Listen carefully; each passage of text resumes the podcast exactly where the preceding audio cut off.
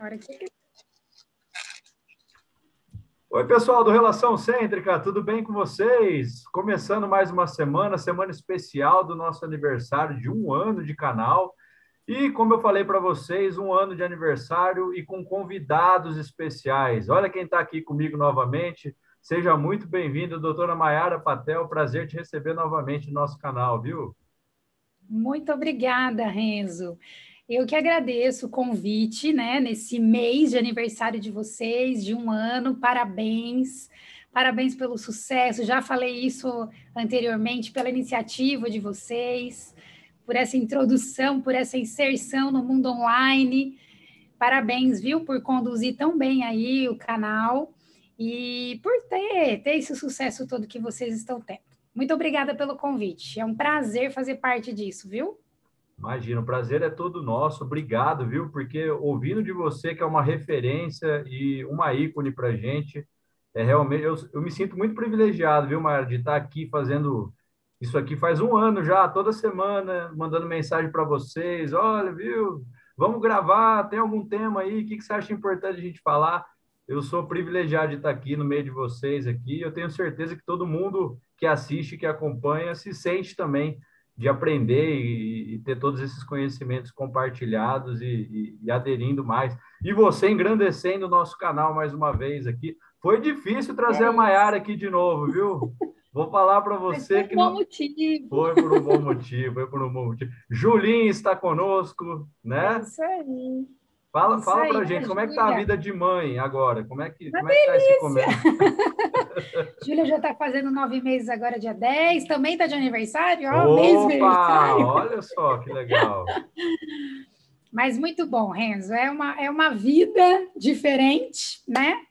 Para aquele pique, para aquele, aquele pique que a gente te levava, para que a gente tinha, aquele ritmo. Mas é muito bom e depois a gente acaba englobando tudo no, no dia e dá certo. É isso aí, com certeza. Recomendo.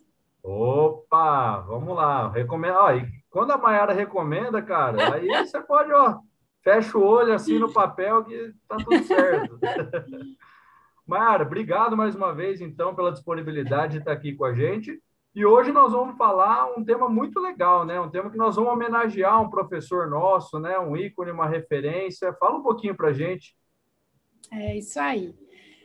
Esse convite do Renzo, na verdade, já surgiu há algum tempo e tínhamos até um outro tema em mente, mas é, eu resolvi, né? Falei com o Renzo, falei, vamos falar um pouquinho sobre classe 2, não só porque é um tema que a gente já vem falando há algum tempo, né? Que a gente escreveu o livro de classe 2, então é um tema que eu gosto bastante, mas também porque na verdade é um tema, e essa aula especificamente, ela foi uma inspiração que eu tive assistindo a uma aula do professor Guilherme Jansson durante um congresso do SPO.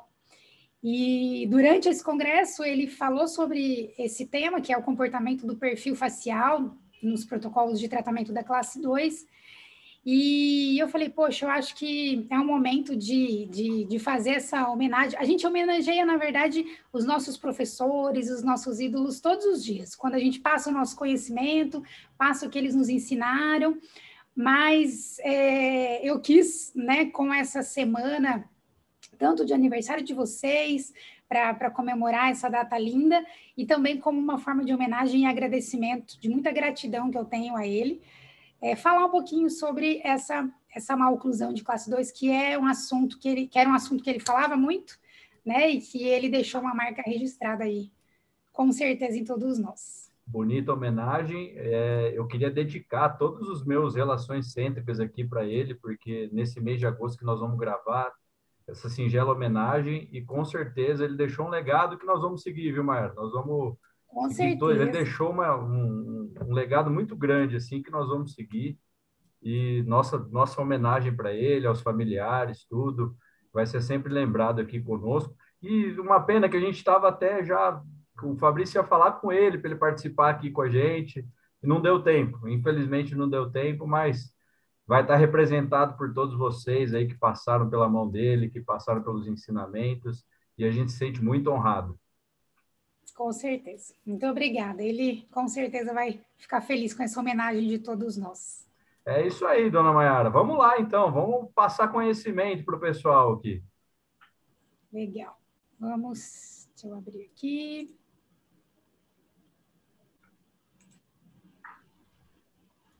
Projetei minha tela, Renzo. Tá enxergando aí? Isso, põe no modo. Vai apresentar agora. Boa. Aí, deu. Isso. Legal? Ok. Então é isso. A gente vai falar de comportamento do perfil facial nos protocolos de tratamento da maloclusão de classe 2. Uh, você sabe que é uma maloclusão que a gente fala, né, um desafio diário, é, porque é uma maloclusão que aparece no consultório todos os dias, uh, apesar de não ser a mais prevalente, é a maloclusão que a gente trata com, com, com mais frequência no consultório, porque é uma maloclusão que prejudica em, alguns, em, algum, em algumas situações prejudica muito o perfil facial, a face do paciente, e a gente tem um apelo estético tão grande. E aí, com certeza, a gente tem que estar muito bem preparado para poder tratar esse tipo de maloclusão. E é um assunto que a gente fala muito, né? Essa questão de o que, que vai acontecer com o perfil do paciente.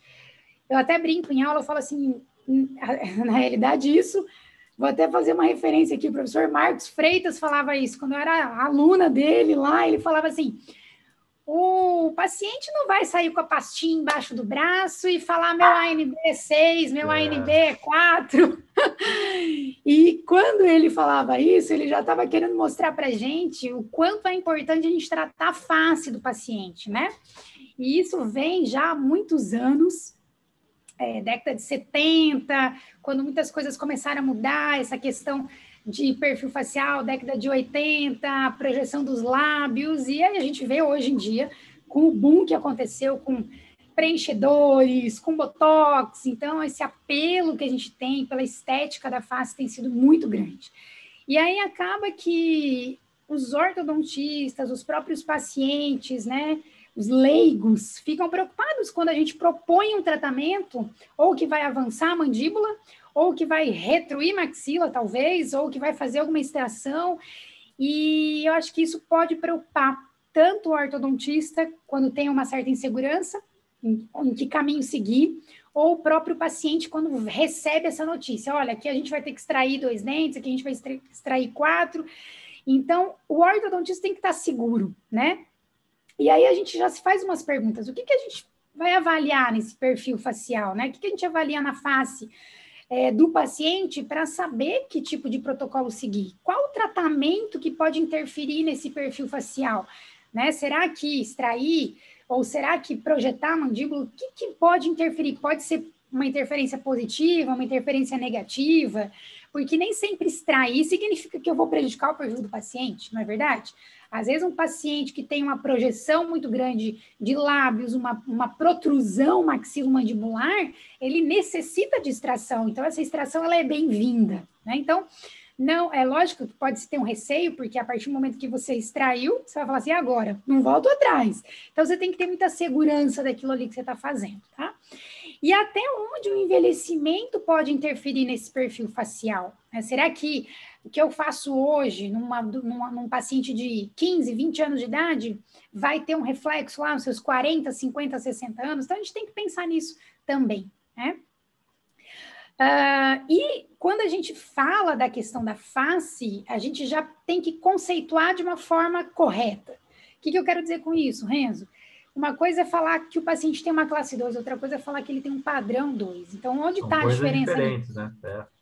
Com certeza. Onde está a diferença? Um é a oclusão, o outro é a face. Então, um eu estou avaliando que eu vejo na relação oclusal, a relação de canino, a relação de molar, então é uma classe 1, classe 2, classe 3, certo? E outra coisa é o que eu vejo na face do paciente. Então, quando eu falar, ah, eu vou, eu tenho um paciente que tem um padrão 2, o que, que eu estou olhando nisso? Estou olhando a convexidade desse perfil facial, né? O paciente que tem uma maior convexidade, ele tem um padrão 2 tá? Então, o paciente ele pode ter um padrão 2 e ele pode ter uma classe 1, tá? E aí você vai tratar o paciente de acordo com o que você está olhando na oclusão, na necessidade oclusal, mas sem esquecer da necessidade da face do paciente, tá?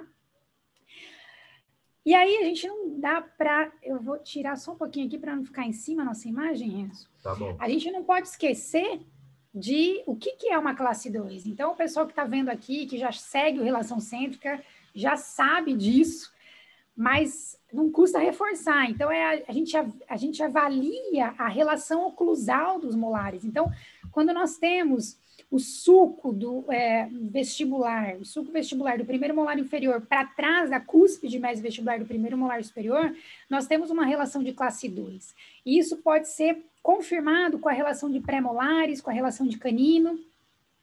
E essa classe 2, ela tem uma subdivisão de acordo com a posição de incisivos. Então, eles são muito vestibularizados, é uma classe 2, divisão 1 ou primeira divisão. Se os incisivos centrais são verticalizados ou lingualizados e os laterais são vestibularizados, então tem uma classe 2, segunda divisão ou divisão 2.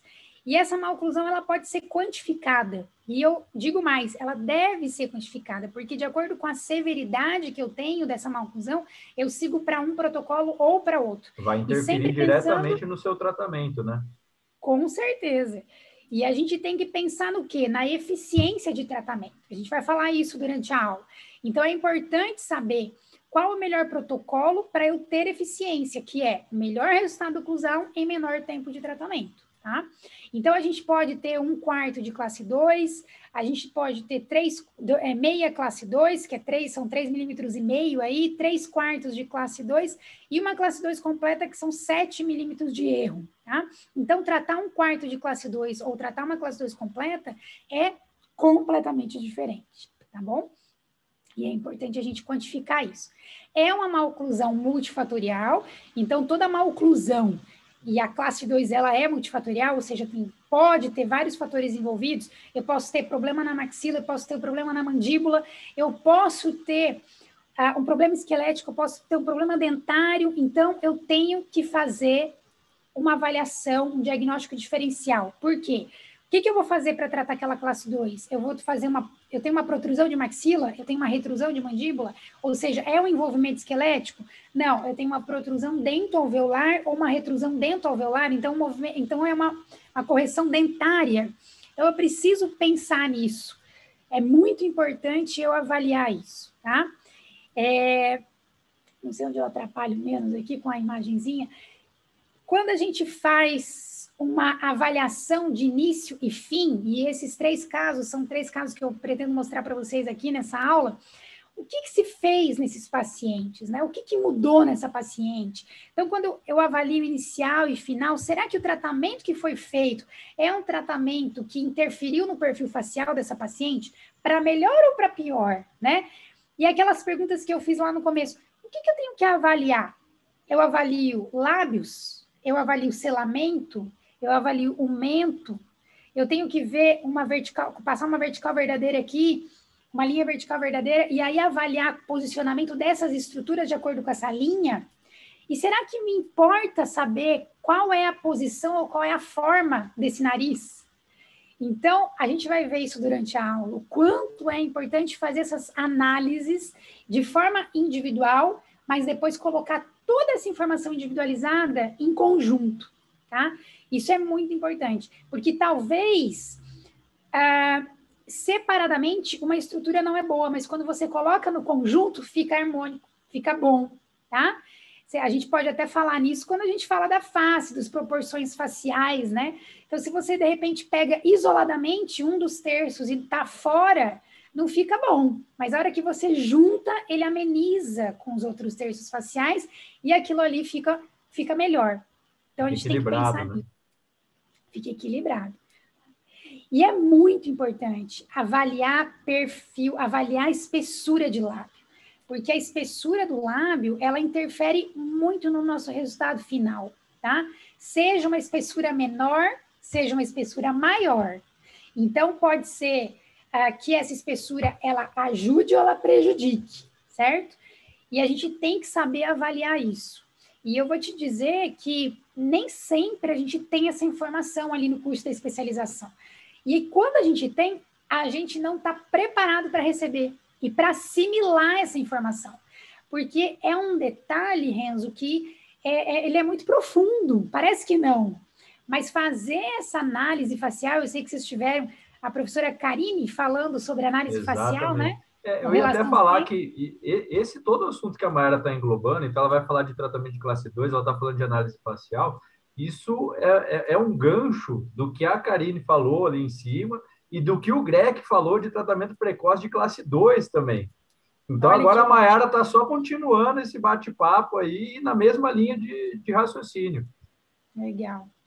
É isso. É, e, e, e, e, você sabe que é interessante porque uma coisa vai puxando a outra. Então, quando você soma esses assuntos, eles se complementam e você consegue finalizar o seu raciocínio, tá? Que nem sempre a gente tem maturidade para isso quando a gente está lá na especialização. A gente precisa sair, começar a colocar a mão na massa, enxergar a dificuldade, não é verdade? E numa classe 2 é muito importante se fazer um diagnóstico diferencial. Por aquilo que eu já falei, eu posso ter um problema na maxila, um problema na mandíbula, então eu tenho que fazer esse diagnóstico diferencial. E o que, que me ajuda a definir o plano de tratamento? Saber qual é o padrão facial do paciente. Ele é um padrão BRAC, meso, dólico facial, porque um ou outro padrão favorece mais você tratar com ou sem extração. A discrepância dentoalveolar, qual é a severidade na minha classe 2? A gente já falou sobre isso, né? E a idade do meu paciente? É o paciente que aceita uma distalização ou é o paciente que é, vai aceitar, de repente, uma ortopedia ou não posso mais contar com essa idade, com esse crescimento? Será que eu vou ter uma colaboração do paciente se eu optar pelo uso de elástico? Poxa, ele já foi um paciente meu que na ortopedia ele não me trouxe sucesso, então será que não é melhor eu, eu entrar com uma ortopedia fixa, né? Mecânica fixa, não vou arriscar no elástico. Então, fazer essa avaliação do paciente é importante, certo? Além disso, a gente tem outros fatores, como a morfologia da face, que são essas características intrínsecas do paciente que devem ser consideradas, né? A severidade do apinhamento e dessa maloclusão, a gente já falou sobre isso, mas o quanto eu tenho de apinhamento para resolver? Será que é muito? Será que é um apinhamento que exige extrações ou ele pode ser conduzido de outra forma, com desgastes, por exemplo? E a magnitude de protrusão, espessura dos lábios, isso é muito importante. E o ângulo nasolabial. Então, se eu pudesse escolher dois principais itens para chamar atenção hoje para esse assunto que a gente está falando, seriam esses últimos aqui, tá? Que a gente vai falar bastante sobre essa questão do quanto eu tenho de protrusão, qual é a espessura dos meus lábios e como é o ângulo nasolabial ao início do tratamento. Tá? E aí, é, entrando nisso, eu posso ter protocolos sem extração, que seria uma ortopedia, por exemplo, então aparelho extrabucal, aparelhos ortopédicos, né? No caso do aparelho extrabucal, para casos de protrusão de maxila, para casos de retrusão mandibular, os aparelhos ortopédicos, pode ser um bionator, um ativador, uh, ou distalizadores intrabucais, né? Se vai tratar uma maloclusão de caráter dentário. O mini implante, que é uma possibilidade, hoje em dia a gente tem os mini implantes para fazer a distalização. Se fala, hoje tem se falado muito dos mini implantes extraovulares e os elásticos intermaxilares, tá? E ah, quando se faz o tratamento em duas fases, a gente pensa nessa questão: como é que seria isso? Faz primeiro uma ortopedia, para fazer um tratamento precoce, redirecionar o crescimento, ou seja, simplificar esse tratamento corretivo, diminuir a complexidade do tratamento corretivo. Normalmente você vai levar um ano, um ano e meio, né, para tratar esse paciente, e aí entra numa segunda fase, para finalizar o tratamento. Você já vai ter corrigido grande parte da maloclusão nessa primeira fase. Então, esse, o tratamento corretivo vai ser mais uma, uma finalização mesmo do encaixe ou da sobremordida, ou para encaixar em classe 1, ou para corrigir algum apinhamento que você ainda não tenha conseguido fazer na primeira fase. E uh, uma época ideal de você fazer isso é quando você consegue tratar o paciente no segundo período transitório. Principalmente quando estamos falando de uh, es, é, redirecionar crescimento de mandíbula. Por quê, Renzo? porque quando a gente redireciona crescimento de mandíbula, a gente, interessante é você pegar o paciente numa fase desse, de que a mandíbula está em maior velocidade de crescimento, e isso acontece no segundo período transitório. E o que, que é importante também? Porque você vai tratar o paciente nessa fase em que uh, logo em seguida você vai já tratar com o aparelho fixo. Então, você não vai perder tempo, você não vai precisar deixar o paciente esperando para chegar na dentadura permanente. E essa espera traz recidiva muitas vezes.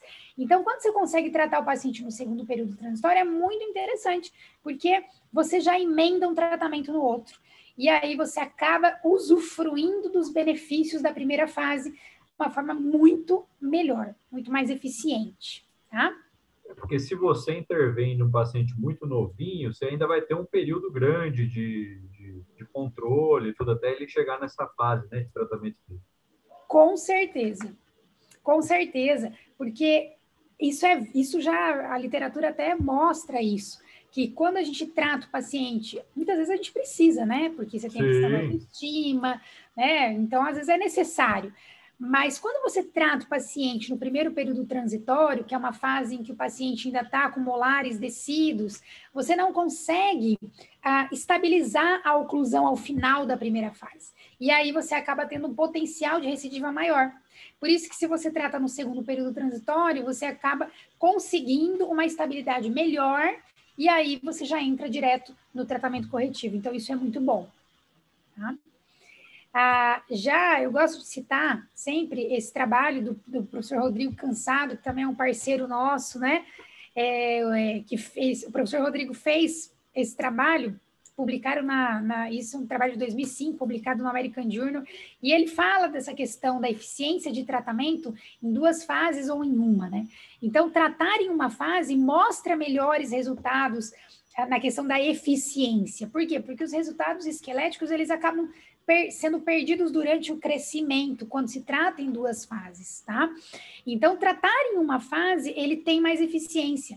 Porém, a gente não pode esquecer que em alguns pacientes apresentam um comprometimento muscular muito forte, muito intenso, e não dá para você esperar o tratamento em apenas uma fase. Então, fazer ortopedia é importante, porque se você não faz essa ortopedia, esse tratamento de primeira fase, você é, ao, logicamente, o paciente continua com aquela má oclusão, continua com aqueles hábitos deletérios e vai levando a um maior agravamento da má oclusão, certo? Então, por isso que é importante para alguns pacientes, mesmo que você perca na questão de tempo, mas você ganha na qualidade oclusal, você ganha principalmente na qualidade muscular, tá? E você diminui aquela, aquela evolução da má oclusão que poderia acontecer se ela não fosse tratada que é esse trabalho aqui, que foi publicado em 2008 no American Journal. Tá?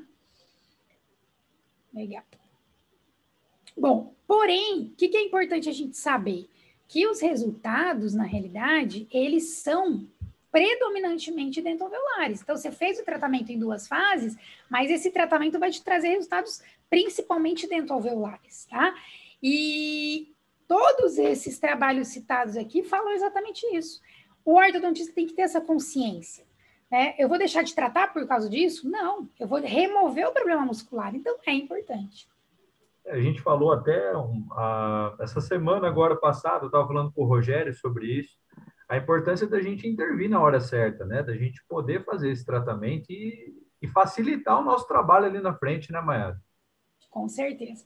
Olha, vou citar um outro professor aqui com quem eu tive aula, que foi o professor Omar Gabriel. O professor Omar Gabriel, eu fiz um curso com ele de ortodontia preventiva. Não lembro nem o ano disso, 2007 talvez, e ou 2006. E ele falava isso, ele falava assim: o paciente ele não precisa ficar em tratamento a sua infância inteira, mas você tem que saber quando e como tratar. E a gente sabe que o professor Rogério é um discípulo né, do professor Omar. Então, quando você falou isso, tem que saber quando tratar. Isso vem lá do professor Omar. Quando que a gente tem que tratar? Então, ele falava isso. O bom ortodontista, ele, ele tem que saber quando e como tratar. Então, não é tratar a infância inteira, que o, que o menininho te encontra no mercado e quer desviar de você porque não aguenta mais te ver. É verdade, é verdade. é verdade. Ele fala assim, nossa, de novo minha dentista. Não, mas não, não. Aqui no mercado, não. né? Então, não é por aí. Então, você, por mais que você tenha que fazer alguns tratamentos que eles sejam específicos daquela época, necessária para melhorar a autoestima, o padrão muscular, ou até mesmo a oclusão do paciente, né? A face, uh, mesmo que você tenha que fazer alguns tratamentos pontuais, tá?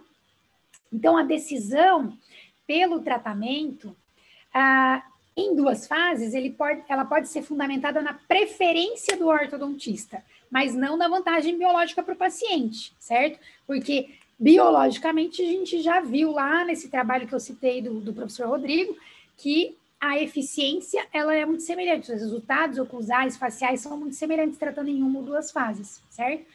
Mas eu, assim, vou, vou te falar os relatos clínicos. O paciente chega, muito, alguns pacientes chegam aqui para mim e eu falo, olha, não tem o que fazer.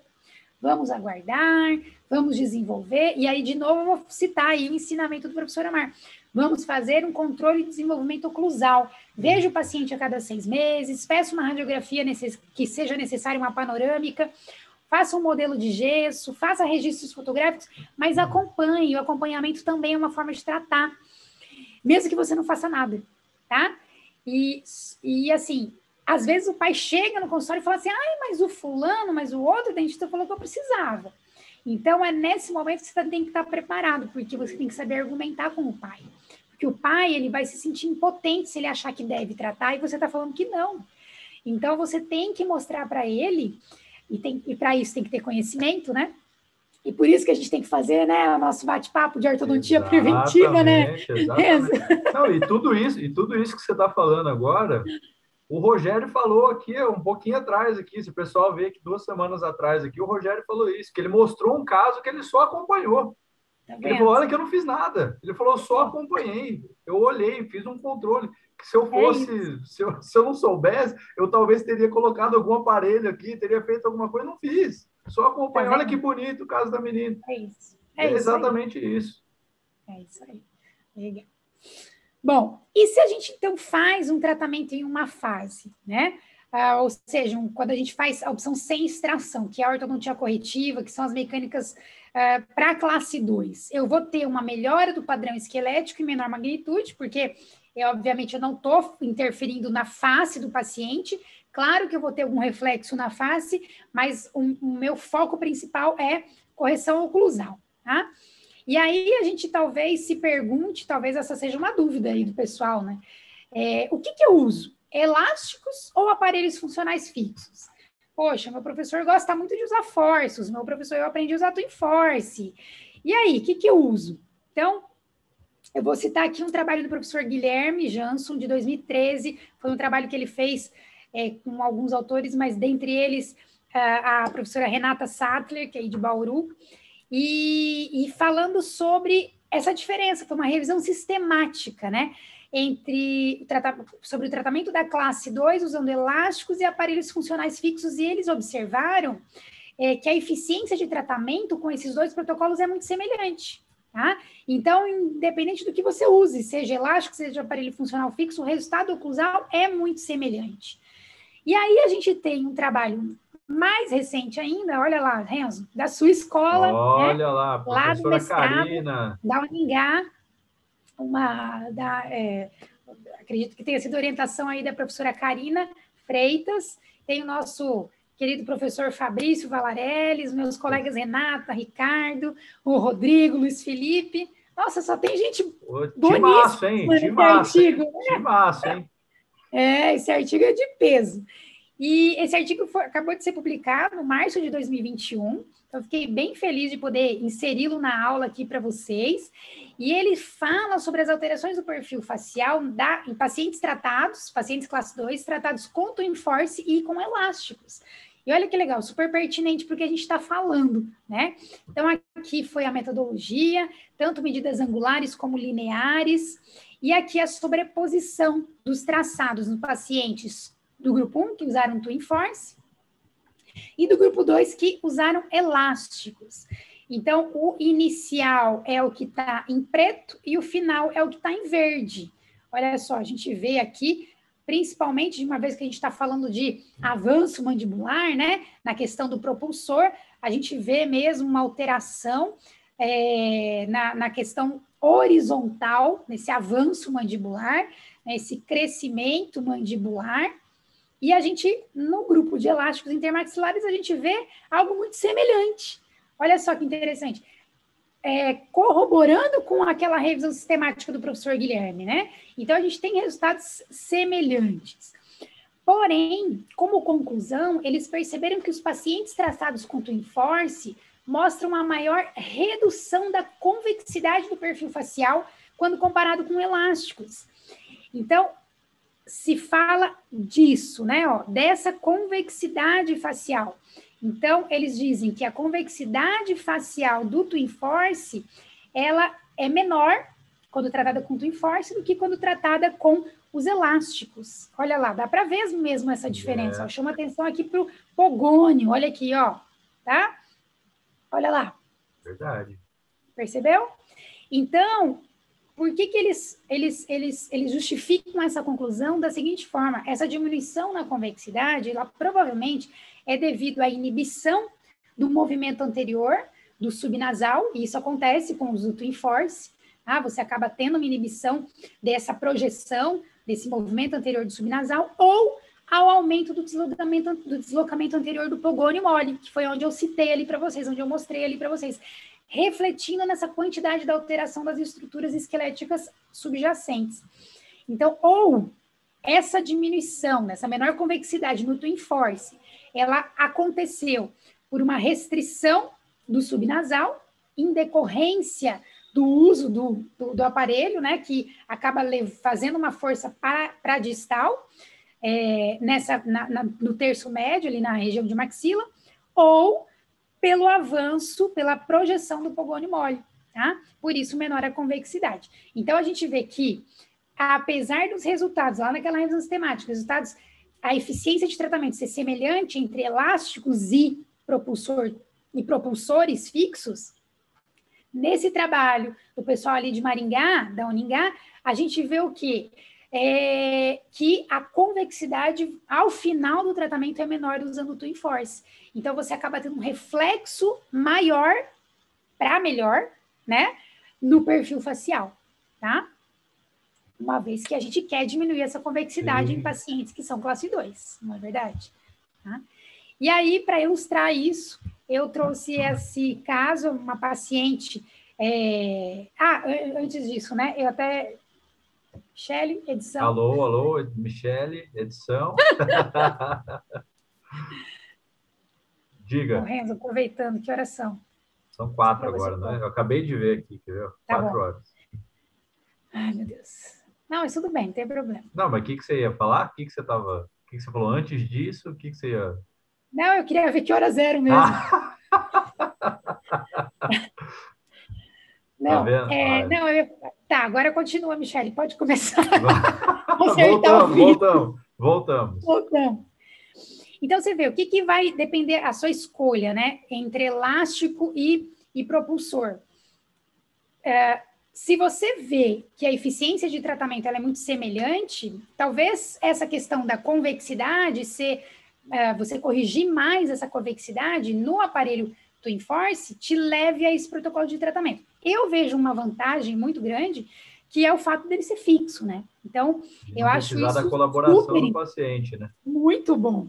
E tá? aquela briga mensal, tem que usar elástico, tem que usar, tem que usar. Você fica muito tempo tentando convencer o paciente de que é aquilo ali que ele precisa, tá? Olha só, essa paciente de 17 anos, uma classe 2 praticamente, ó, completa, classe 2 completa. Ela tinha até os incisivos laterais conoides, bem, um formato bem anômalo, uma sobremordida muito profunda, Características de classe 2, ó, convexidade facial, uma ligeira retrusão de mandíbula, uma maxila muito bem posicionada, com ângulo nasolabial bom. Então, uma paciente que seria interessante diminuir a convexidade fazendo um certo avanço mandibular, mas já com 17 anos de idade. Então, seria mais um tratamento compensatório, tá? Então, foi feito alinhamento, nivelamento, e aí, deixa eu tirar um pouquinho você aqui, Renzo. Um momento em que a gente fez a instalação do Twin Force. Olha, antes, que é o final do alinhamento e nivelamento, e após, logo após a instalação do Twin Force, certo? Então, a gente já vê, é lógico que essa projeção, ela é temporária, então, durante o uso do Twin Force, o paciente fica mesmo com essa projeção, aqui no momento da instalação, então, olha, antes e após, lembrando que para ter instalar o TwinForce, você tem que estar em fios pesados, 19 por 25, talvez 21 por 25 até, elásticos correntes, superior e inferior, segundos molares incluídos, isso é muito importante para que você tenha uma ancoragem e até uma barra transpalatina, tá?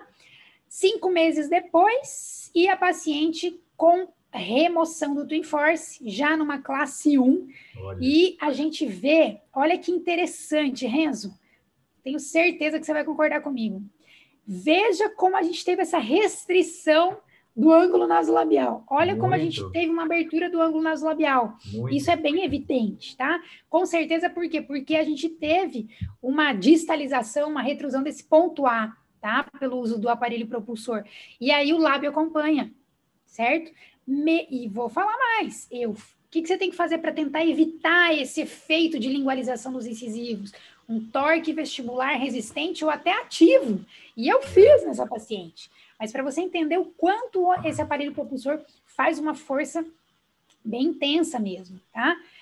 Mas você depois, olha lá, ó, ele vai suavizando, olha como ameniza, porque você vai perdendo esse efeito colateral, né? Você vai devolvendo a inclinação para o incisivo superior, e isso é bem importante. Você finalizar com uma boa inclinação para que uh, você tenha suporte para o perfil facial. Você tem que ter suporte para os lábios para que o perfil facial não fique prejudicado, certo? Olha lá. Muito tá? bonito, tá? hein?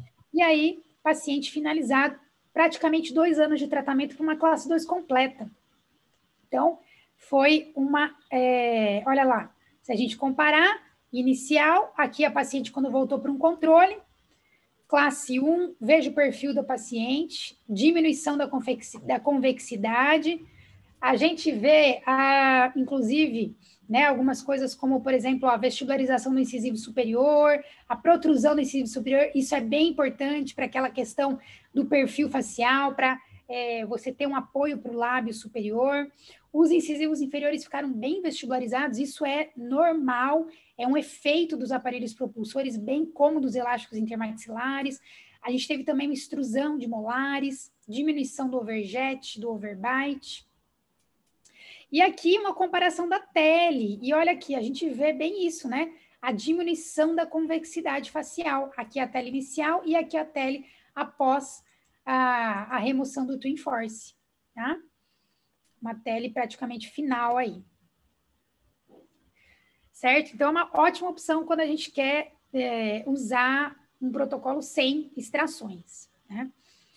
O problema é o protocolo com extrações. Aí talvez a dúvida aumente, porque aí você fala assim: poxa vida, vai extrair?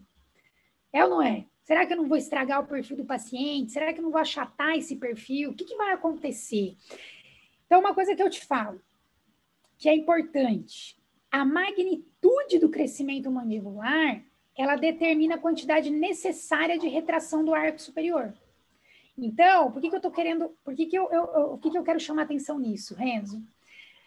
Não tenha medo de extrair, desde que você tenha um bom posicionamento mandibular. Por quê? Se você tiver uma boa posição de mandíbula e você tiver muita classe 2, você não vai retrair mais do que a mandíbula permitir. Vai Deu ser o limite ali. Vai ser o limite, tá? Inclusive, é, é, é, tem um trabalho recente agora que saiu, é, se eu não me engano, do Fabrício, inclusive, Opa. falando sobre o posicionamento dos incisivos inferiores, mais vestibularizados, tá? Então, você, inclusive, você pode compensar, você vestibulariza um pouco mais os incisivos inferiores, e aí você compensa a quantidade de retração. Então, você ainda pode fazer isso, tá? Só tem que cuidar para que isso não prejudique, logicamente, o posicionamento de incisivo na questão periodontal, né? É, comprometimento periodontal, essa quantidade de, de, de vestibularização. Então, não tenha receio na questão da extração, ou que seja no uso de elásticos, por exemplo, né? Que você também vai retrair. Por quê? Porque a, su a sua referência é a mandíbula. Então, a sua maxila não vai retrair mais do que a sua mandíbula permite certo? A sua referência é o arco inferior. E, Show. mais uma vez, o doutor Guilherme já falava isso. Na é, é verdade? É, é o arco demais. inferior é quem manda no tratamento. É eu lembro aí. tanto disso. Eu entrava na turma da especialização e com certeza eu fiz isso na sua turma, Renzo. Falava, gente, vamos treinar, que a hora que o doutor Guilherme chegar aqui, vocês em coro vão responder isso. Ele vai perguntar quem manda no tratamento. Todo mundo vai responder. É verdade. Arco é inferior. É verdade. É verdade. É verdade. E, o, e o Marcelo Valério participou aqui com a gente, ele contou, ele falou isso também. Marcelo falou também de tratamento com extração aqui, relação do perfil também. Também discípulo do Dr. Guilherme Janso. Pois é, pois é, isso aí. Bom, na questão oclusal, como ficariam se a gente pensar em tratar a classe 2 sem extração, com extração de 2 prés ou extração de 4? Se for sem extração, Renzo, a gente termina, finaliza o caso com classe 1 de caninos e molares, né? Todos os dentes em posição. Numa extração de dois prés, a finalização é o canino em classe 1, o molar em classe 2. E na extração de quatro prés, eu tenho canino canino em classe 1, molar em classe 1. Então, sem extração e com quatro extrações, a relação oclusal vai ser, na questão da posição de caninos e molares, vai ser a mesma. Né? E a extração de dois prés é que leva a uma relação de classe 2 de molares e que já também consagrado isso também pelo Dr. Guilherme, mostrando que não tem problema nenhum em finalizar essa relação molar de classe 2, tá? Mas aí a preocupação vem na questão de como que eu trato isso? Porque será que eu vou prejudicar o perfil facial? Então, acho que eu vou tratar sem extração, né? Uma coisa que é, ele falava bastante, e a gente fala muito isso em aula, prestem bem atenção aqui, gente. O que está coincidindo aqui? A relação do canino. O canino sempre termina em classe 1. Então, ele é a chave da nossa oclusão. Ele é a chave de sucesso do nosso tratamento. Ele tem que finalizar em classe 1, tá? E o que, que é interessante? Quando eu penso em sem extração ou extração de dois prés, eu vejo uma coisa interessante. Olha só, extrair um pré-molar aqui, certo? O canino vai terminar em classe 1. Quem vai ter que vir para a classe 2? É o molar. Então, se você não extrai, ou se você extrai dois prés, a quantidade de retração, o movimento que você tem dos dentes anteriores é o mesmo.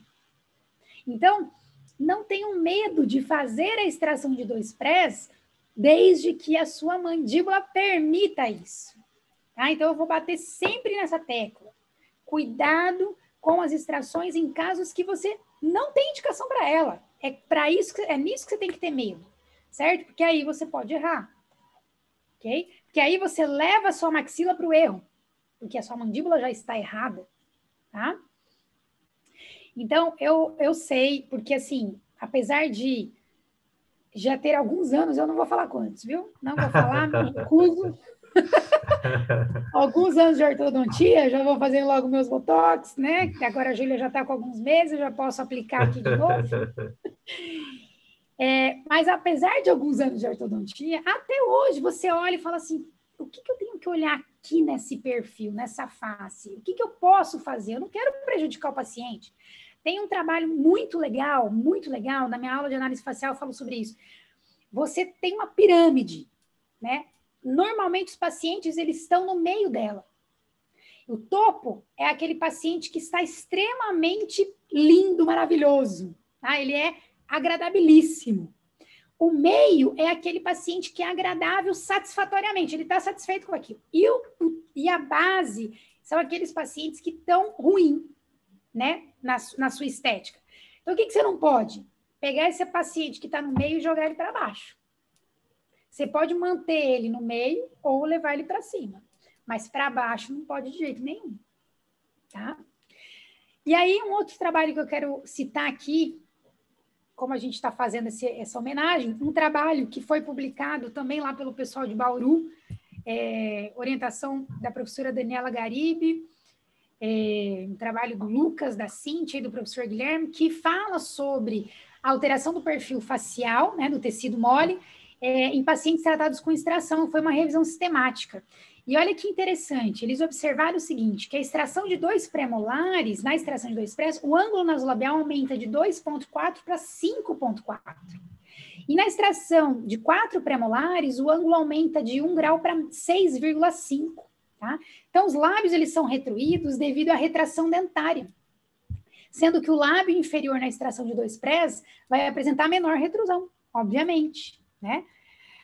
Então, olha que interessante, vamos ver isso de fato acontecendo aqui no nosso, na nossa animação.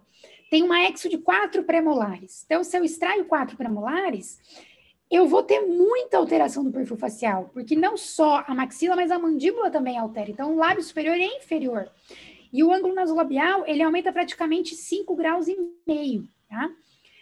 Quando eu extraio só dois pré-molares, vejam, a minha retração ela vai ser menor. Então, o aumento é de 2,5 para 5,5. Então, eu tenho basicamente uns 2, 3 graus aí de alteração.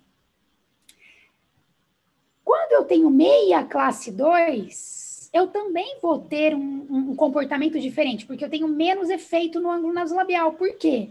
Porque sendo meia classe 2 numa extração de dois prés, eu posso contar com a mesialização do meu segmento posterior.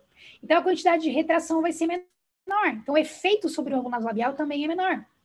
Agora, quando eu coloco uma ancoragem máxima, eu considero, então, que eu tenho uma classe 2 completa e eu não vou mais poder contar com essa mesialização dos meus, do meu segmento posterior. E aí, colocando esse mini implante, quando eu extraio esse meu pré-molar, os dois pré-superiores, eu tenho um total de retração até chegar em classe 1. E aí, essa retração de 2,5, esse ângulo nasolabial de 2,5, ele pode aumentar para 9 ou até 11 graus nessa revisão sistemática. Ou seja, claro, eu tenho mais retração. Então, quanto maior a minha retração, maior a interferência no meu ângulo nasolabial. Portanto, os lábios, eles respondem de acordo com a retração dos incisivos. Isso é muito verdadeiro.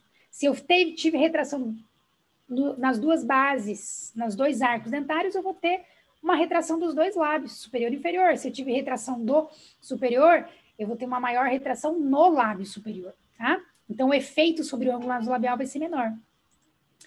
E eu quis trazer aqui dois casos para confrontar isso que eu estou falando. Um caso é da Pamela, essa paciente lá do Paraná. Essa paciente, ela chegou com uma queixa, na realidade, para mim. É, vou passar aqui só no sorriso para vocês entenderem. Ela chegou com a seguinte queixa. Ela falou, Mayara, eu acho que meus, os meus dentes são muito estreitos. As minhas irmãs têm dentes largos e os meus dentes são muito estreitos. E eu quero melhorar meu sorriso. Então, essa era, era, era a queixa dela. A Pamela, ela tinha uma genesia de um pré-molar, de um segundo pré-molar. Então, ela tinha um molar descido aqui, tá? Uhum. Molar descido. Uh, e ela tinha uma classe 2 completa. E no perfil facial, ela tinha até um bom perfil facial. A gente, na época, fez uma simulação de projeção mandibular e ela ficou com um pogônio muito acentuado. Então, quando eu fiz essa projeção mandibular, ela ficou com um pogônio muito acentuado. E aí, pensando na questão da eficiência de tratamento, quando nós temos uma classe 2 completa, entre tratar com elásticos ou tratar, né, ou seja, distalizando, né, ou tratar com extração de dois prés, a gente tem resultados muito semelhantes no perfil facial. E aí, a gente optou, então, uma vez que ela já tinha uma genesia, a extração desse molar descido e do segundo pré-molar do lado esquerdo. Como ela era uma classe 2 completa, uh, a gente precisou colocar uma ancoragem máxima, então a gente usou mini implante, tá? bilateral. E aqui, quando nós finalizamos, foram dois anos de tratamento. Eu vou chamar atenção agora, vou comparar para vocês e vocês já vão entender aqui quando a gente finalizou, ela teve uma discrepância de Bolton, a gente então encaixou os caninos em classe 1 houve, houve alguns diastemas aqui, e aí a gente já precisou aumentar esses dentes, ela ficou com esses dentes mais largos que, ou seja, atingir a expectativa da paciente, né, na questão de melhora, Sim. tá, do sorriso. Ela tinha uma genesia de um segundo molar também, então foi colocado implante aqui para ela poder reabilitar. Uh, o molar finalizou numa classe 2 completa, certo? Pela extração dos dois pré-molares, corrigimos a sobremordida. Ah, e olha só que interessante. Essa paciente, ela tinha lábios finos. E isso me chamou a atenção, tá? Porque no momento da retração, com uma paciente com lábios mais finos, o que, que eu tenho que ter? Muito cuidado em quê? no posicionamento, no controle do, axial dos meus incisivos. Dos incisivos, tá? né? Porque o lábio acompanha. Exato. Então, olha que interessante. Aqui uma tele inicial e a tele final. Diminuímos a convexidade da paciente, tá? Melhoramos a vestibularização dos incisivos. E vamos para a gente poder fazer uma comparação aqui. Olha que interessante. O que, que nós estamos aqui vendo? Que, apesar de toda aquela retração, que foi uma classe 2 completa, ou seja, eu praticamente foram 7 milímetros de correção, né? É, eu tive menos de 1 milímetro de retração do lábio superior. E praticamente a gente manteve o posicionamento do lábio inferior, que eram lábios mais retruídos. E a gente aumentou o ângulo nasolabial em apenas 3 graus. Isso é muito pouco. Se a gente for ver lá, e é, e é, e é muito pouco, e é, e é, exatamente o que se falava na revisão sistemática lá do Lucas, do Dr. Guilherme, da Dani, da Cíntia, que fala que quando a gente usa, faz retração com do, extração de dois prés, a gente tem um aumento em torno de 3 graus mesmo do ângulo nasolabial, tá? E olha que interessante, Renzo, a gente teve aqui ah, uma retração do incisivo superior muito pequena, praticamente 2 milímetros só de retração do incisivo superior, né? Por quê? Porque a gente conseguiu manter bem essa inclinação dos incisivos superiores. Olha a inclinação do incisivo inferior, tá? Então, basicamente, a gente vestibularizou um pouco esse incisivo superior, nós diminuímos o overjet, tá? diminuímos o overbite, ah, e deixa eu passar aqui um pouquinho para a gente poder comparar. Aqui uma foto de controle da paciente, o encaixe oclusal, já com a reabilitação protética, e aqui, ó, inicial, final e controle. E o que, que eu observo aqui? Eu sou muito crítica, e eu observo que realmente eu tive um aumento do ângulo labial, e isso é perceptível, tá? Não que, não que isso incomode ela. Eu estou citando isso para vocês, para vocês entenderem o quanto é importante cuidar da inclinação axial dos incisivos em pacientes que têm um lábio fino. Porque mesmo a gente tendo ainda uma vestibularização dos incisivos superiores, a gente ainda teve um reflexo no lábio superior. Então, paciente que tem um ângulo nasolabial já um pouco mais aberto, apesar de o ângulo nasolabial dela ser bom, tá? Mas ter lábios finos, um pouquinho que você faz, e a gente teve um grau, a gente teve, desculpa, dois milímetros de retração. Esses dois milímetros de retração, no meu ver, já aumentou o ângulo nasolabial. Já refletiu. E, numericamente, 3 graus de aumento do ângulo nasolabial. Então, a gente tem que ter um certo cuidado quando temos pacientes com lábio muito fino, tá? E esse caso, para mim, é um caso para chamar a atenção dos alunos. Porque a gente tem que chamar essa atenção, porque isso acontece nos E às vezes casos. passa muito despercebido, né? Porque a gente fica muito ligado ali na oclusão do paciente. Ah, então aqui, pô, do classe 2 completa, pronto, vou extrair dois aqui, vou retrair, claro. pronto. E na hora depois você vai ver o lábio do paciente. Com certeza. Pois é. Então, não façam isso.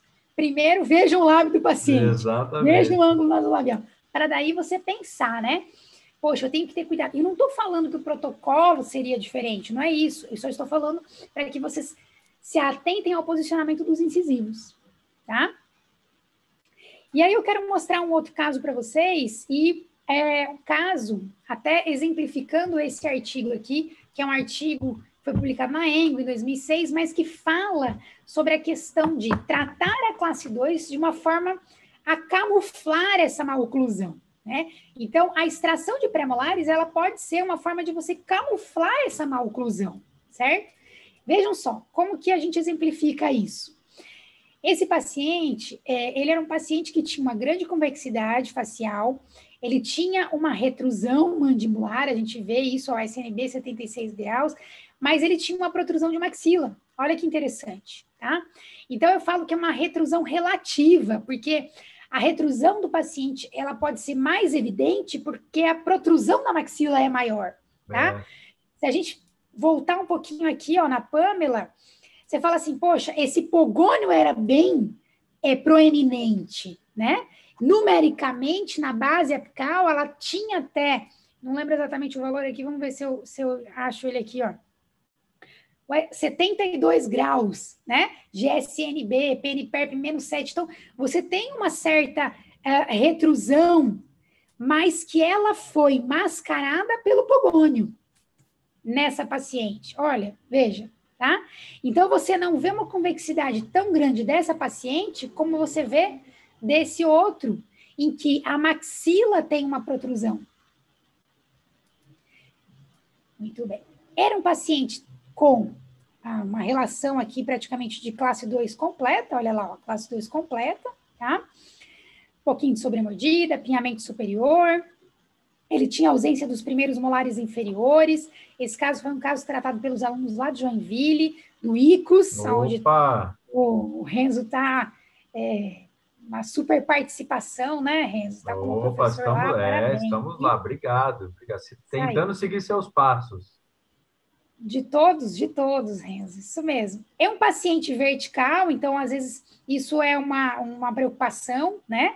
Paciente vertical, que tem essa retrusão mandibular, e essa retrusão acaba sendo maior por esse, por esse, é, esse sentido de crescimento da mandíbula, né?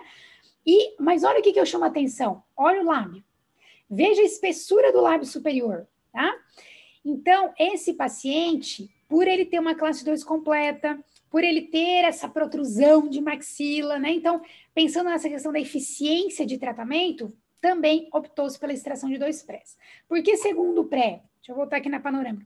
Porque ele tinha já um segundo pré com lesão, com, a, com um tratamento de canal, né, insatisfatório, né, um, já uma coroa, enfim. Então, tinha que ser um dente a ser extraído, a opção de extração seria o segundo pré, então foi feito também no o 25. Então foi o 15 e o 25, por conta de ser uma classe 2 completa, foi instalado, foram instalados dois mini implantes, alinhamento, nivelamento, retração do segmento anterior.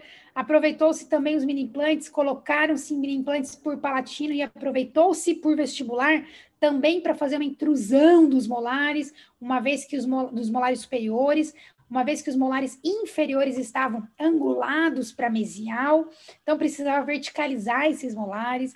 Essa verticalização ela foi feita sim apenas com a colagem contrangulada do tubo, tá? Olha aqui uma colagem contrangulada do tubo e esses molares foram verticalizando. Continuando a retração, e aqui o paciente quando finalizou. E olha que interessante. Então, uma classe 1 de caninos, classe 2 de molar. Né? Esse paciente também precisava de uma reabilitação para esse segundo molar aqui, para poder entrar em oclusão segundo molar superior. Paciente com correção da sobremordida. Veja, a teleradiografia, radiografia panorâmica. E eu mostro aqui para vocês, numa comparação, olha que interessante chamando atenção para essa questão da retrusão relativa, porque a retrusão ela é tão grande assim, na verdade ela é maior por causa da protrusão de maxila. E aí quando a gente retrai e a gente acaba tendo uma retração também das, da, da, da, da, maxila, a gente tem uma melhora da convexidade e essa retrusão mandibular ela acaba sendo camuflada. Deu para entender? Então, Deu. por que, que eu quis exemplificar aquele artigo, né? Então, a, gente, a extração de dois prés pode ser uma forma de camuflar essa maloclusão. E olha o tamanho do lábio desse paciente, né, Mayara? Aí a diferença também da, da outra paciente. Muito, muito diferente. E aí, olha só que interessante. Aqui, só um comparativo da oclusão inicial, né? Classe 2 aqui, classe 1 aqui. E era aqui que eu queria chegar, Renzo. Tivemos grandes alterações aqui, mas olha que interessante. O que, que eu quero mostrar para vocês? Uh, principalmente, olha o incisivo superior. Gente, esse paciente teve, ele tinha um incisivo superior com uma inclinação de 23 graus, passou para 7,5. Isso significa que, olha só, esse paciente teve 5 milímetros de retrusão. Renzo, 5 milímetros de retrusão. Andou, hein? Olha a quantidade de inclinação que esse paciente teve para lingual. Você imagina essa movimentação toda do incisivo superior naquela paciente? Não, não dava, né? Não dava. Deu para entender? Não, não dá para então, pensar, né? Por isso que eu quis colocar dois casos bem discrepantes. Uma, aonde eu preciso ter um controle axial do movimento desses incisivos superiores, principalmente, na questão do posicionamento final do lábio, para que esse posicionamento final do lábio seja satisfatório, tá? Ou que ele seja menos prejudicado possível, que foi o que aconteceu no caso da Pamela. E num outro caso em que não teve controle axial, muito pelo contrário, foi fazendo uma retração de incisivos justamente para diminuir essa projeção labial, tá? Então, são dois, duas situações bem discrepantes. E, assim, um grande motivo dessa aula é, é aqui a chave, aqui é o, é, é o auge da aula, né? Onde eu quero mostrar realmente para vocês o quanto a gente tem que ter cuidado na questão do posicionamento de incisivos, tá? Então, também teve melhora de overjet, melhora de overbite, ah, aqui, né, movimentação do incisivo, dos molares superiores, a gente sabe que é, o molar superior ele mesializou um pouquinho, porque perde um pouco de ancoragem. Ah, a gente teve a questão do, da retrusão dos lábios, olha só, retruiu praticamente 2 milímetros o lábio superior, o lábio inferior também. Ah, desculpem aí, a, a, a, aqui a gente estou vendo aqui tá, essa tabela em espanhol, né, Renzo? Imagina. Mas, ó, tem gente de fora que segue a gente aí. Poxa, você receber mensagem do Equador aí, é, o pessoal está acompanhando a gente. Que Vai bacana. agradecer você, na verdade. que legal, tá vendo? É, essa aula a gente apresentou lá no Congresso na Bolívia, e Olha aí acabei percebendo aqui a, tabela estava em espanhol. Bom, então, para esses pacientes, Renzo, a, a, a, vamos dizer assim, o conselho é, né? O comportamento dos lábios na extração de dois prés é imprevisível e deve ser determinado pela morfologia dos lábios no pré-tratamento. Então, aquilo que você falou, às vezes a gente faz o tratamento e não vê o lábio do paciente. Para, não faça mais Vamos isso. Vamos olhar primeiro tá? o lábio. Olhem o lábio do paciente de vocês. Precisa observar tá? Ah, e aí, para exemplificar e finalizar em nosso bate-papo, é, esse trabalho de 2019, também publicado no American Journal, pelo pessoal de Bauru, mais uma, uma referência aí do professor Guilherme, é um trabalho que fala sobre a atratividade do perfil facial em longo prazo, né? É, pacientes também classe 2 tratados com e sem extração. Então, foram tanto leigos como ortodontistas avaliaram alguns perfis faciais, na verdade, essa silhueta aqui que você está vendo, e foi feita uma avaliação em, em três grupos, né? Comparando três grupos, sem extração, com exo de dois prés e com exo de quatro pré-molares, tá? Então, foi feita uma avaliação pós-tratamento e uma, uma avaliação uh, pó, em longo prazo, oito anos pós-tratamento, tá? Então, o, o grupo de duas extrações apresentou maior atratividade quando comparado ao grupo de quatro extrações, sendo que o grupo é, sem extrações apresentou resultados semelhantes aos, a esses dois grupos. Tá? Então, o grupo sem extrações ficou no meio do caminho. Então, ele ficou semelhante um pouquinho com a extração de dois prés e um pouco com a extração de quatro prés. Porém, a atratividade do perfil facial, ah, ele, ela foi maior no grupo ah, com duas extrações, tá? E por que que isso aconteceu? É, porque, veja só, Renzo, por que, que a gente extrai dentes inferiores na classe 2? Porque a gente... que a gente faz extrair?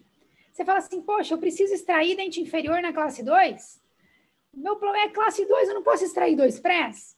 Eu vou ser direcionado a extrair no arco inferior de acordo com a quantidade de apinhamento né? Então, se eu tiver muito apinhamento, é, é isso que vai me levar a extrair na, no arco inferior. E olha que interessante. Os pacientes que têm um maior apinhamento e que têm uma classe 2 completa apresentam normalmente bases apicais menores. Justamente, ó, já tem uma classe 2, já tem uma retrusão mandibular, né?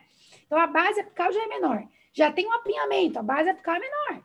Então especula-se, isso é uma especulação desses autores, tá? que a diferença de atratividade do perfil facial entre esses grupos de extração pode ser porque nos grupos com quatro extrações a base apical seja menor. Então, a base apical sendo menor, ela traz uma maior convexidade e acaba mudando uma silhueta de maior convexidade e isso mostra menor atratividade.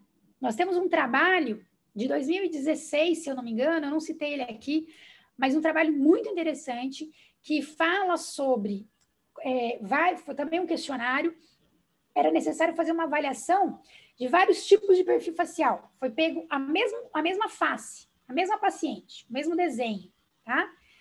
Ah, de uma mulher. E foi colocado aquele perfil daquela mulher simulando uma classe 2 com retrusão. Então, uma retrusão de mandíbula, uma protrusão de maxila, uma protrusão de mandíbula, como fosse um padrão 3. E sabe o que, que sabe qual foi o resultado disso? Qual o que, que, é mais atrativo? O paciente que mostra ter um pouco mais de hipogônio. E sabe o que, que ficou menos atrativo? O paciente que tem uma retrusão de mandíbula e, e tem um nariz maior. Ou seja, a convexidade é maior. Então, vejam que interessante. Quanto mais convexo for o resultado final do meu paciente, menor vai ser a atratividade do perfil facial. Tá? Então, talvez essa seja uma especulação aí, essa é uma especulação de, por isso, talvez, ter uma menor atratividade. Porque esses pacientes que extraem quatro premolares acabam tendo, talvez, uma base apical menor, o que leva a essa maior convexidade, que é esse traçado em vermelho aqui, ó. Tá vendo? Olha como a mandíbula está mais para trás. É. Né? E isso causa uma maior convexidade. E talvez isso seja a causa da menor atratividade. Tá? E quando foi avaliado isso em longo prazo, em longo prazo é importante porque o que, que a gente tem que levar em consideração? O envelhecimento, tá? Só que nesse caso, o, os traçados faciais, eles foram travados, né? Na, na, no, no ponto é, do pro, no pronasal, que é na ponta do nariz, tá? Mas a gente tem que levar em consideração, por quê? Porque com o envelhecimento, a gente tem um aumento do nariz, a gente tem que pensar em tudo isso, tá? Mas no longo prazo, a atratividade do perfil facial no grupo 2 foi significantemente maior. Olha que interessante isso, né? Então, de novo, a extração de dois prés mostra uma melhor atratividade comparando os três grupos. Isso porque acredita-se que uma variável que interfere muito no perfil facial é a projeção nasal. Então, algumas vezes, a retrusão mandibular não é significante. Porém, quando soma-se a projeção nasal aumentada, resulta numa menor atratividade do perfil facial. Tá? Ah, então, isso é importante a gente observar. O ângulo nasolabial, o tamanho do nariz do meu paciente, a espessura do lábio, certo? Para que tudo isso leve a um resultado melhor na questão da atratividade do perfil facial. E mais uma vez eu te chamo a atenção. Olha só, Renzo, olha o perfil do paciente com duas extrações. E olha o traçado do paciente com quatro extrações. Tá vendo? Então, aquele paciente que tem uma base apical menor, porque ele tinha menor tamanho, teve necessidade de fazer extração, ele fica com essa retrusão mais evidente. Tá? E isso aqui a gente vê isso no traçado. E essa retrusão mais evidente traz uma maior convexidade. E isso atrapalha na atratividade do perfil facial. Tá? Então, mais uma vez, a gente reforça a questão da importância de você olhar o posicionamento de mandíbula quando vai fazer um diagnóstico tá? Bem importante Bem. isso. E aí, por isso que eu trago esse slide de novo, que é um slide lá do iníciozinho da aula. O que, que eu tenho que considerar no meu plano de tratamento? Morfologia da face, severidade do apinhamento da maloclusão, a magnitude da protrusão e a espessura dos lábios e o ângulo nasolabial. Então, gente, se eu puder reforçar para vocês, olha, Vai fazer o planejamento, olha a face do paciente, considera isso. Printa essa tela aqui, pessoal, olha lá. Isso é aí. isso aí que vai, é o diferencial para o seu tratamento ali, ó. Exatamente, exatamente. Isso é muito importante. Olha, Renzo, isso era o que eu queria passar para vocês, né? Deixar o meu super obrigada, chamar a atenção do pessoal, Né? Fiquem atentos nos planejamentos. Agradecer mais uma vez a Relação Cêntrica, o canal de vocês. Parabenizar por esse aniversário. Coloco à disposição por e-mail, no Instagram. E deixar minha super homenagem ao professor Guilherme. Né? É, coloquei assim: existem professores que são mais do que compartilhadores de sabedorias, são mestres, daqueles que nos inspiram a ser, a ser grandes em tudo Aqueles que nos cutucam porque sabem que podemos mais. E ele era assim, né? É, muito. Um professor de verdade é aquele que incentiva.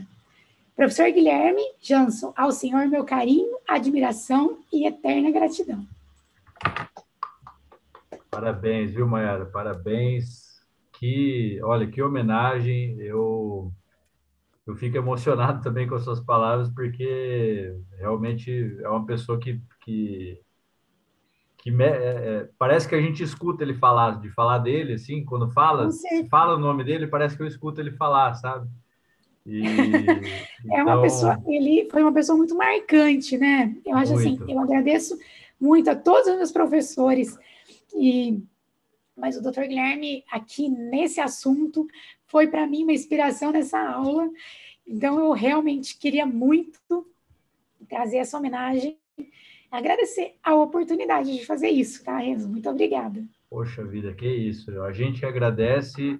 Eu fico muito feliz de estar com você aqui. É, eu sei a correria que foi para você estar aqui hoje. Eu sei o, o, o trabalho que deu para te trazer aqui hoje. E muito feliz de você ter tirado esse tempo, da gente ter conseguido prestar essa homenagem para o professor Guilherme, que eu tenho certeza que que, como eu falei já, a gente vai seguir esse legado dele. E obrigado, viu? Eu tenho certeza que todo mundo que assistiu gostou bastante, todo mundo que está assistindo está tá realmente muito emocionado com esse momento que realmente é, é marcante para a gente, né? Que legal. Renzo, você sabe que eu queria até te fazer uma, uma sugestão, e não sei como a gente pode fazer isso aproveitando aqui. É, te mandar, de repente, os artigos, deixar disponível no, no, na, no, canal, não sei se por um QR Code, acabei não colocando isso na aula, mas é, me fala como fazer isso, eu deixo isso disponível para o pessoal, né? Quem tiver interesse oh, em se Maravilha, muito obrigado, melhor, viu, Mayara? Obrigado. Manda para mim, que aí eu já coloco, eu peço para a Michelle, a Michelle já coloca no, no canal para todo mundo, aí a gente já Legal. adiciona lá e já fica à disposição de todo mundo. Que ótimo, muito bom. Bom, Mayara, então, só para a gente finalizar, então, para a gente é, terminar e resumir o que a gente conversou aqui, né? É que a gente precisa é, não só olhar dentariamente, né? Não só olhar a oclusão do paciente, a gente precisa ter uma análise completa de perfil e lábio e, e, e tudo isso, colocar tudo isso no, na forma, né? Para você definir o seu tratamento. É aquilo que eu falei, né, Renzo? A gente não pode é, só pensar individualmente, a gente tem que pensar no conjunto. E não dá para pensar só numericamente. Então, a face ela é muito importante. Então, a, é, somar essas informações é o ideal para você chegar no melhor resultado para o paciente. Não pode esquecer da questão da idade, de como esse paciente vai ficar em longo prazo, né? O nariz vai aumentar, não é verdade? É, é, e, e, e, também, até lembrei aqui, né? Um outro trabalho, a gente também já tem isso na literatura. É muito, isso acontece, um achatamento do perfil facial em longo prazo por conta do envelhecimento. Então, a gente acaba tendo uma projeção do pogônio, uma projeção no nasal, e isso causa um achatamento. E isso é maior nos homens, ainda bem. Aí é problema nosso, né? Aí é problema de vocês, né? Ah, muito bem. Mas nada como um bom preenchedor com Opa, um bom profissional. Hoje, hoje em dia, o pessoal está dando jeito para tudo aí com a estética. É isso né? aí.